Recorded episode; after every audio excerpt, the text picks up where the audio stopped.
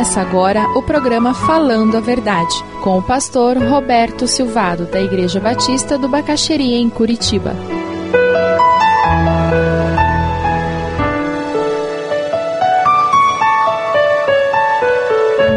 Parábola do rico insensato, lá em Lucas 12. Jesus fala sobre o rico insensato. Lucas capítulo 12, a partir do versículo 13. A palavra nos diz assim: Alguém da multidão lhe disse, Mestre, dize a meu irmão que divida a herança comigo. Respondeu Jesus: Homem, quem me designou juiz ou árbitro entre vocês? Então lhes disse: Cuidado, fiquem de sobreaviso contra todo tipo de ganância. A vida de um homem não consiste na quantidade dos seus bens. Então lhes contou esta parábola. A terra de certo homem rico produziu muito. Ele pensou consigo mesmo: O que vou fazer? Não tenho onde armazenar minha colheita. Então disse: Já sei o que vou fazer. Vou derrubar os meus celeiros construir outros maiores. E ali guardarei toda a minha safra e todos os meus bens. E direi a mim mesmo: Você tem grande quantidade de bens armazenados para muitos anos. Descanse, coma, beba e alegre-se. Contudo, Deus lhe disse: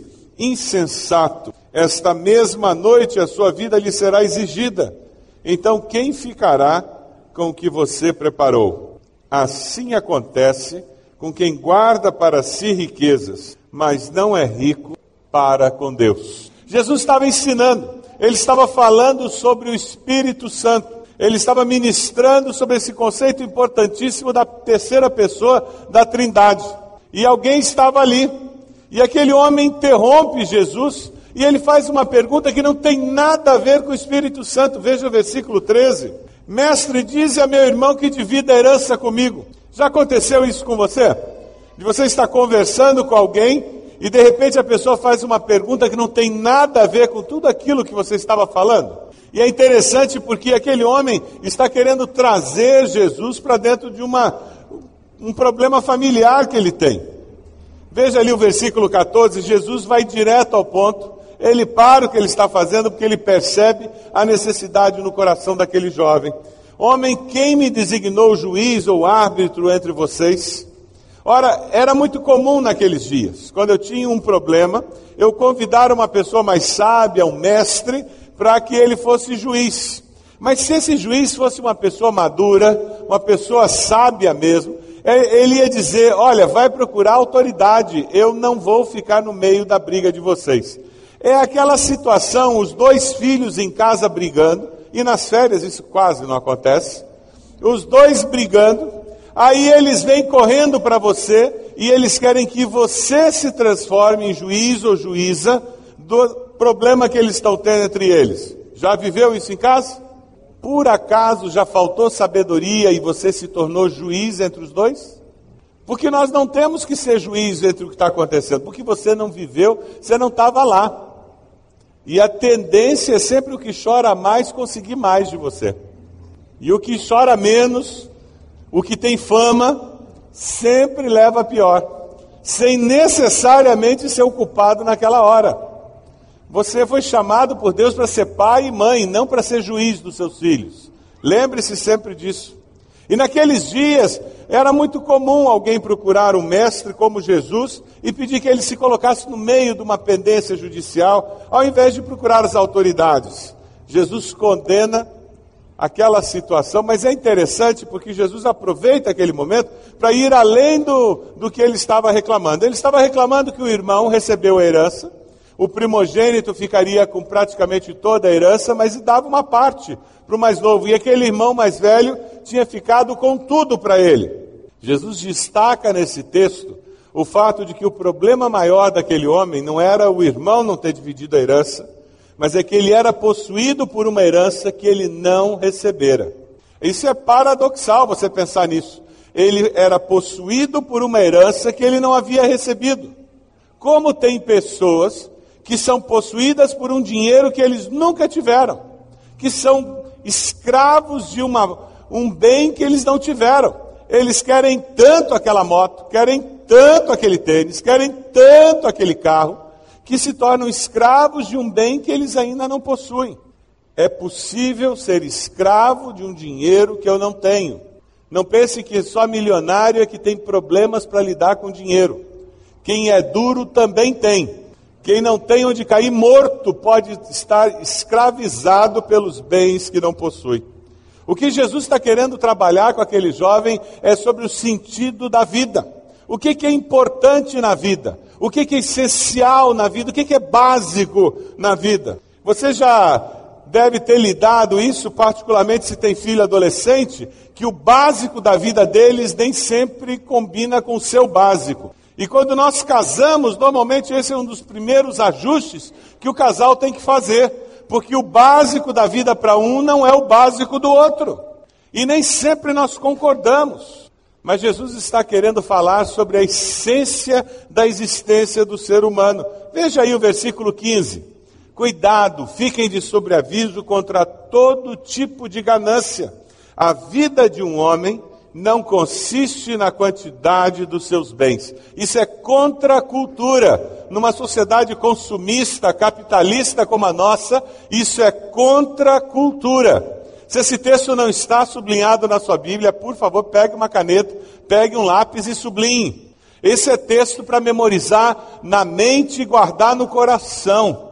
A vida não consiste na quantidade dos bens que você tem não é roupa de marca, não é bens eletrônicos, não é carro, não é casa, não é conta no banco, aplicação que define quem você é. O nosso problema é que nós vemos o que está diante dos olhos, mas Deus vê além, Deus vê mais, Deus vê o coração. É por isso que quando Deus olha para você, Deus olha para mim, Ele não vê essa casca que está aqui. Ele vê a imagem e semelhança dele refletida dentro de mim. Quando Deus nos vê, Ele nos vê como imagem e semelhança sua. E é aí que está a essência do valor da vida. Você é importante porque você é imagem e semelhança de Deus. Da mesma forma que aquele gari, da mesma forma que aquele executivo, aquele professor universitário, aquele analfabeto que está lá na roça cortando cana, Todos nós temos valor porque todos nós refletimos a imagem e semelhança de Deus. É o pecado que faz com que nós estejamos olhando o próximo e enxergando alguém inferior ou superior a nós. Quando nós nos olhamos como Deus nos vê, nós nos enxergamos como iguais. Ela pode ser esteticamente mais agradável, menos agradável, mas é igual ela pode ter vindo a pé, de ônibus, de carro importado, mas ela é igual. Talvez você não pague tanto imposto quanto ela, mas você é igual. O nosso valor pessoal está baseado em nós sermos imagem e semelhança de Deus. Aí cabe um parênteses. É por isso que um cristão não pode ser favorável à pena de morte. Por quê? Porque o meu próximo foi feito à imagem e semelhança de Deus. Eu não tenho o direito de tirar a vida que Deus deu àquela pessoa que tem a imagem e semelhança dele. Por mais que eu tenha dificuldade de olhar para aquele pedófilo, para aquele assassino, para aquela pessoa e acreditar que existe alguma esperança para ela. Porque ela tem a imagem e semelhança de Deus, sempre existe uma possibilidade. E é por isso que nós não podemos antecipar o momento do encontro daquela pessoa com Deus não cabe a nós. É arrogância nossa achar que nós temos o direito de cortar a vida daquela pessoa. É interessante porque Jesus está lidando com um dos problemas clássicos do ser humano: ganância, cobiça. O ser humano, porque ele é ganancioso e ele tem cobiça, ele se deixa corromper e ele corrompe. Ele tenta comprar o que não é possível comprar. O problema é que a cobiça destrói o caráter e destrói até a vida de uma pessoa. Eu encontrei uma frase num comentário que eu queria repartir com você. Jesus quis ensinar que a verdadeira vida se constrói com coisas que o dinheiro não pode comprar e que a ausência do dinheiro não pode destruir. Fantástica! De uma maneira singela e e sintética, o autor conseguiu expressar valores tremendamente importantes para a nossa vida. A verdadeira vida se constrói com coisas que o dinheiro não pode comprar: amor, relacionamentos, perdão, misericórdia.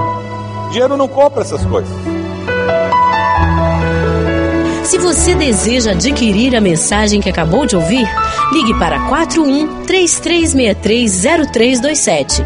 Mencione o título ou o dia da mensagem e envie um e-mail para vida@ibb.org.br.